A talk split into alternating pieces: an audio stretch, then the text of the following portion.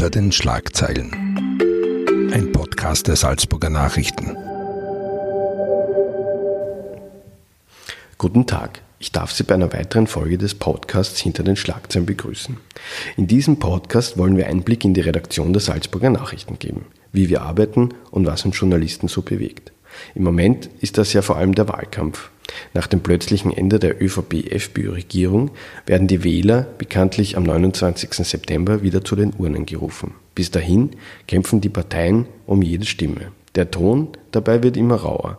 Warum das so ist und wie so lange und aggressive Wahlkämpfe der Demokratie auch schaden können und wie man die Parteien zügeln könnte, darüber spreche ich heute mit dem Innenpolitikchef der Salzburger Nachrichten, Andreas Koller. Hallo Andreas. Ja, servus Marian. Ähm, wir befinden uns mitten im Wahlkampf. Äh, wir befinden uns mitten in der Produktion für die morgige Ausgabe, wo der Wahlkampf natürlich auch wieder Thema sein wird. Äh, du bist seit Jahren Innenpolitik-Journalist und begleitest diese Wahlkämpfe. Denn wie viel der Wahlkampf ist das eigentlich? Also ich habe nicht mitgezählt, aber es ist sicher schon zweistellig und wenn ich dann noch Landtagswahlkämpfe und Gemeinderatswahlkämpfe und EU-Wahlkämpfe mitzähle, dann wird schon ein hoher zweistelliger Betrag rauskommen sozusagen. Okay. Was hat sich so im Laufe der Jahre verändert bei den Wahlkämpfen? Wie, wie sind die anders als früher? Naja, sie werden immer schneller. Das hat natürlich mit den sozialen Medien zu tun, weil wir früher sind Wahlkämpfe hauptsächlich in Zeitungen und ein bisschen auch im Fernsehen und im Radio gelaufen. Jetzt laufen sie in Twitter und auf Facebook und Instagram und dadurch müssen alle schneller werden, alle Beteiligten. Also die Politiker müssen schneller werden, die Pressesprecher müssen schneller werden und wir Journalisten müssen auch schneller werden. Das Ganze kriegt dann eine Eigendynamik, die oft gar nicht einmal gut ist, weil ich habe den Eindruck, dass der Wahlkampf, den wir jetzt erleben, ein wenig die Substanz vermissen lässt. Inwiefern? Äh, weil das hat auch der Chefredakteur Berterer vor ein paar Tagen geschrieben, weil das Hauptthema in diesem Wahlkampf ist eigentlich der Wahlkampf. Also die Parteien beschuldigen einander Wahlkampfspesen oder Kosten nicht eingehalten zu haben oder einen unfairen Wahlkampf zu führen. Also das ist wahnsinnig selbstreflexiv äh, und beschäftigen sich viel zu wenig mit Zukunftsfragen, wie also von Klima bis zur Pensionsreform und so weiter. Das findet in meinen Augen viel zu wenig statt. Wir versuchen natürlich in der Zeitung einen Gegenpol oder einen Gegenpunkt zu setzen und sehr wohl über diese Sachthemen zu berichten. Und warum äh, dreht sich das alles so im Kreis, glaubst du? Also warum ist der Wahlkampf an sich Thema? Ist da die Ibiza-Affäre mit Naja, Schuld? natürlich. Weil man muss ja sagen, die, die, warum finden eigentlich Wahlen statt? Wahlen finden statt, weil die alte Regierung, also die türkis-blaue Regierung mit einem großen Kracher, mit einem Skandal gescheitert ist. Und da ist es logisch, dass da natürlich ein bisschen die Fetzen fliegen sozusagen und Schmutzwäsche gewaschen wird. Das ist ja wohl ganz natürlich. Aber trotzdem muss man halt als Journalist darauf achten, dass nicht nur diese Themen, also dass wir jetzt nicht nur über Ibiza und nicht nur über das Schreddern und nicht nur über den Herrn Kickel sprechen, sondern eben auf, über, auf diese Themen kommen, die in den nächsten fünf Jahren für Österreich entscheidend sein werden. Und das ist sicher nicht Schreddern und das ist nicht der Herr Kickel, sondern das sind eben ganz andere Themen. Mhm. Was erwartet uns da noch? Also in den nächsten Im Wahlkampf? Ja. Lassen wir uns überraschen. Es gibt Insider, die sagen, ja, da kommt noch irgendwas ganz Großes, also irgendein großer Megaskandal. Ja.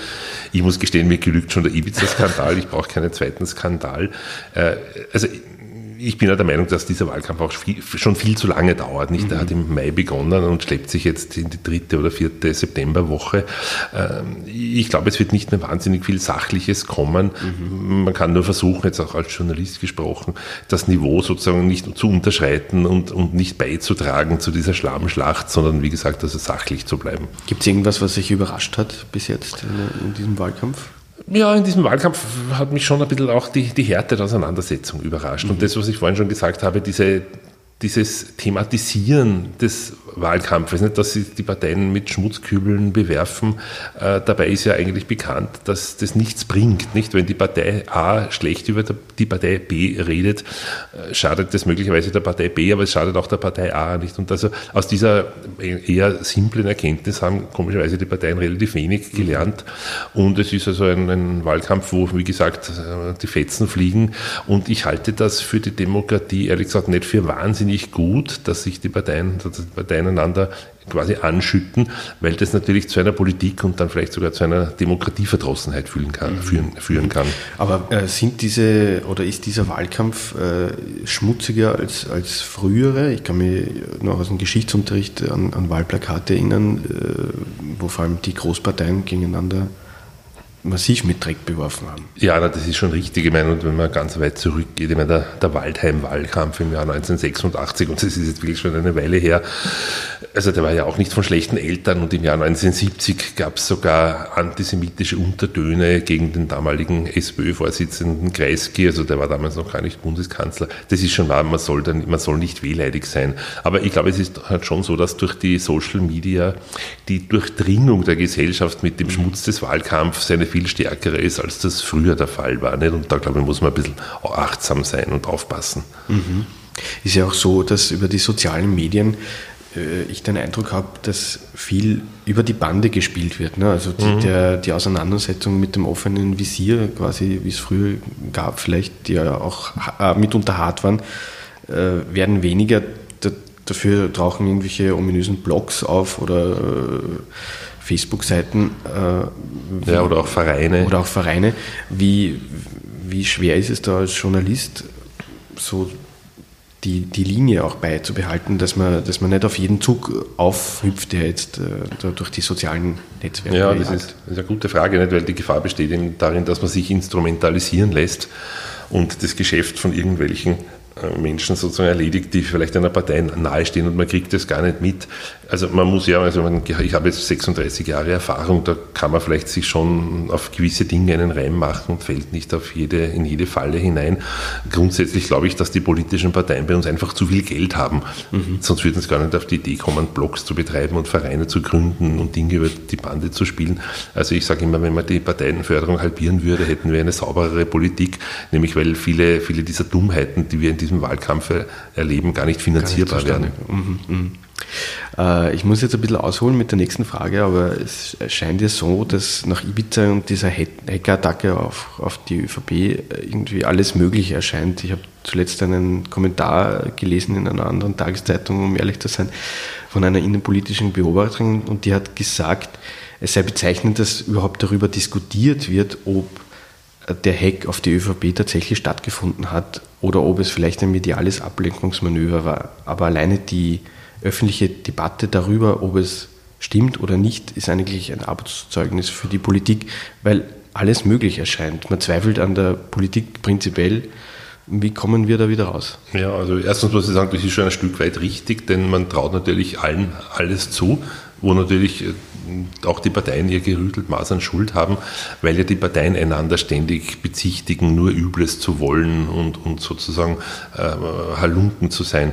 Wir Journalisten hätten die Aufgabe, da halt nicht mitzuspielen, ne? weil die Frage, deine Frage war, wie kommen wir da raus? Ich meine, durch, ich kann nur sagen, durch äh, Selbstdisziplin, also mhm. journalistische Selbstdisziplin, indem wir eben solche Dinge durchleuchten und hinterfragen und hinter die Kulissen blicken und nicht alles einfach nur referieren und nach beten. Nicht? Und darüber bemühen wir uns eigentlich sehr.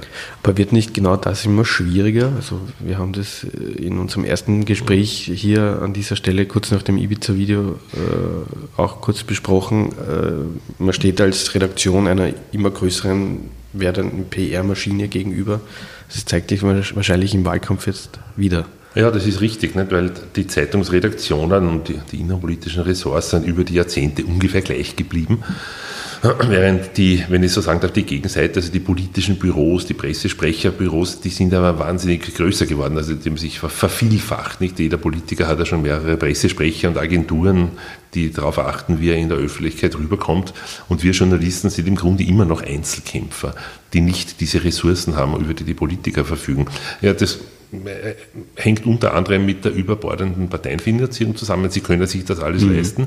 Es hängt damit zusammen, dass im öffentlichen Bereich, also wenn es sich um Minister handelt oder um den Bundeskanzler, der ja sogar äh, Steuergelder für solche Dinge verwenden kann, das halte ich von übel. Also ich meine, es wäre einmal geboten, zumindest einmal große Transparenz herzustellen, damit man ganz genau weiß, wer arbeitet wo, in welchem Ministerium und wie viel Geld kostet das alles, mhm. dann wird der Öffentlichkeit vielleicht schon ein wenig, würden ihr die Augen aufgehen und es würde vielleicht dazu beitragen, dass diese diese Überkommunikation, die da betrieben wird, ein wenig reduziert wird. Und das wäre durchaus im Sinne der Demokratie. Mhm. So viel zum Journalismus. Vielleicht noch ganz kurz zur Politik an sich. Die muss ja aus der Nummer auch irgendwie wieder rauskommen an, bezüglich des Zweifels an der Politik, weil es ist doch absurd, dass ein demokratischer Wettbewerb selbst an der Demokratie rüttelt, also an, weil sie den Zweifel an dem System oder an den Parteien nähert. Äh, wie kommen die Parteien da wieder raus? Was muss sich ändern? Na gut, da bin ich ein alter Optimist und ich meine, wenn man nach Amerika blickt, die haben ja sogar alle zwei Jahre Wahlkämpfe, nicht, weil der, der Kongress ja alle zwei Jahre gewählt wird äh, und der Präsident alle vier Jahre, was auch relativ häufig ist. Also die sind im permanent Wahlkampf und trotzdem hält die dortige Demokratie jetzt schon seit weit über 200 Jahren. Und auch in Österreich hat sich herausgestellt, dass also wenn die Parteien einander vor den Wahlen befetzen, dass sie nach den Wahlen dann relativ vernünftig miteinander reden und sogar Koalitionen bilden. Also da mache ich mir keine Sorge. Ein bisschen Sorge muss man sich machen um die politische Kultur, Thema Politikverdrossenheit. Mhm. Nicht? Weil wenn ein ganz normaler Österreicher, eine ganz normale Österreicherin, die nicht so wie wir jetzt, wie wir beide jetzt quasi in, den, in dieser innerpolitischen Blase sind, aber normale Zeitungsleser, die einen normalen Beruf haben im Gegensatz zu uns, nicht, wenn die das, das Ibiza-Video sehen und dann ein halbes Jahr äh, miterleben, wie die Parteien einander befetzen und beschimpfen, dann werden die möglicherweise Zweifel an unserem äh, demokratischen System bekommen. Und das finde ich absolut nicht gut. Also die Forderung muss lauten, Wahlkämpfe radikal zu verkürzen. Mhm. Es ist ja nicht einzusehen, dass wenn am 17. Mai das Ibiza-Video sozusagen platzt, dass wir dann am 29. September erst wählen. Warum haben wir nicht am 1. Juli gewählt? Dann hätten wir jetzt schon längst eine neue Regierung. Also dieser überlange Wahlkampf, das gehört äh, reduziert, da muss man sich nach der Wahl was einfallen mhm. lassen, mhm. kürzere Fristen etc. Dann sollte man auch dran gehen, vielleicht kürzere Phasen der Regierungsbildung herbeizuführen. In Deutschland ist es meistens so, dass nach vier Wochen nach der Wahl schon die Regierung steht. Bei uns dauert es immer Monate, überhaupt nicht einzusehen. Wir werden wahrscheinlich hoffen auf die berühmte Regierung vor Weihnachten. Ja, und ich, ich glaube ehrlich gesagt nicht, dass wir die kriegen werden, mhm. nicht? weil selbst wenn man unterstellt, dass der Herr Kurz eh am liebsten wieder mit den Freiheitlichen zusammengeht, nicht, der muss auch vorher ein paar Ehrenrunden mit den Sozialdemokraten und mit den mhm. Neos drehen. Also das dauert ja alles seine Zeit. Also wahrscheinlich wird es Frühling 2020 werden, bis wir endlich wieder eine neue Regierung haben. Und das ist einfach zu lang. Das ist nicht gut für dieses Land. Mhm. Stichwort politische Kultur. Wie schädlich sind da so niveaulose Diskussionen äh, über, ich kann mich erinnern, was die Politiker essen, zum Beispiel Schnitzelaffäre bei der Frau Pamela Rendi-Wagner oder wo sie Kaffee trinkt, äh, wie hilfreich oder schädlich ist das äh, in der politischen Auseinandersetzung? Ja, also ich muss sagen, mich persönlich interessiert das null, wo die Frau Rendi-Wagner ihren Urlaub verbringt oder was sie isst, aber grundsätzlich halte ich das jetzt nicht für so verwerflich, denn man muss im Wahlkampf, der ist eh ernst genug, äh, vielleicht auch ein bisschen auf die Unterhaltung denken. Mhm. Und da kann man die, die, Kandidatin schon fragen, was ist ihre Lieblingsspeise, was ist ihr Getränk. Bedenklich fände ich es nur, wenn das quasi das einzige Wahlkampfthema wäre. Mhm. Also dann wäre das abzulehnen. Was findest du am spannendsten an diesem Wahlkampf oder an, der, an welcher Wahlkampfauseinandersetzung? Äh naja, ich finde am spannendsten die Frage, die leider nie beantwortet wird vor den Wahlen, nämlich wer mit wem regieren wird. Mhm. Denn es ist doch ein Unterschied, beispielsweise jetzt für einen Sebastian Kurz-Wähler, für einen ÖVP-Wähler macht es einen Riesenunterschied, ob die ÖVP nachher mit den Neos zusammengeht oder mit den Freiheitlichen. Das ist ja ein mhm. Unterschied wie Tag und Nacht und das kann man bei den übrigen Parteien genauso durchdeklinieren. Daher würde ich mich freuen, wenn die Parteien schon vor den Wahlen erkennen lassen, mit wem sie regieren wollen. Also diese Frage finde ich wahnsinnig spannend, aber wir werden sie vor der Wahl nicht beantworten können. Mhm. Das führt mich zur nächsten Frage. Was erwartet uns am Wahltag? Was sagt deine Erfahrung? Naja, ich meine, meine Erfahrung sagt, man soll sich auf nichts verlassen. Aber wenn ich mir die Umfragen so anschaue, da bewegt sich seit Mai genau nichts. Also die Umfragewerte der mhm. Parteien sind stabil seit 17. Mai oder 18. Mai. Mhm. An dem Tag ist die Regierung mehr oder weniger gescheitert. Äh, und jetzt muss man sagen, Umfragen sind halt immer nur eine Momentaufnahme und so weiter. Mhm. Aber ich, ich glaube, dass die Reihenfolge der Parteien relativ fest steht. Also die ÖVP wird wahrscheinlich gewinnen. Das Rennen um Platz zwei ist noch das Spannendste, nämlich die Blauen oder die Roten, wer wird die Nase mhm. vorn haben. Die Grünen werden im Nationalrat sitzen, die Neos ebenso, der Herr Pilz nicht mehr. Also ich glaube, dass die Überraschung wird sich in Grenzen halten. Okay. Die letzte Regierung, die über die volle Legislaturperiode gehalten hat, ist schon eine Zeit lang her. Wann kommt der nächste Wahlkampf? Ich hoffe noch lange nicht, aber ich würde nicht ausschließen, dass, falls die ÖVP wieder mit den Freiheitlichen zusammengeht, dass das wieder nicht über die fünf Jahre gehen wird. Na gut, ein weniger optimistischer Ausblick am, am Schluss. Danke fürs Gespräch. Gerne.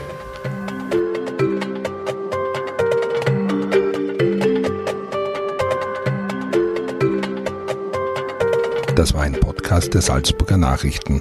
Redaktion Marian Smetana. Wenn Sie mehr wissen wollen, finden Sie uns im Internet unter www.sn.at.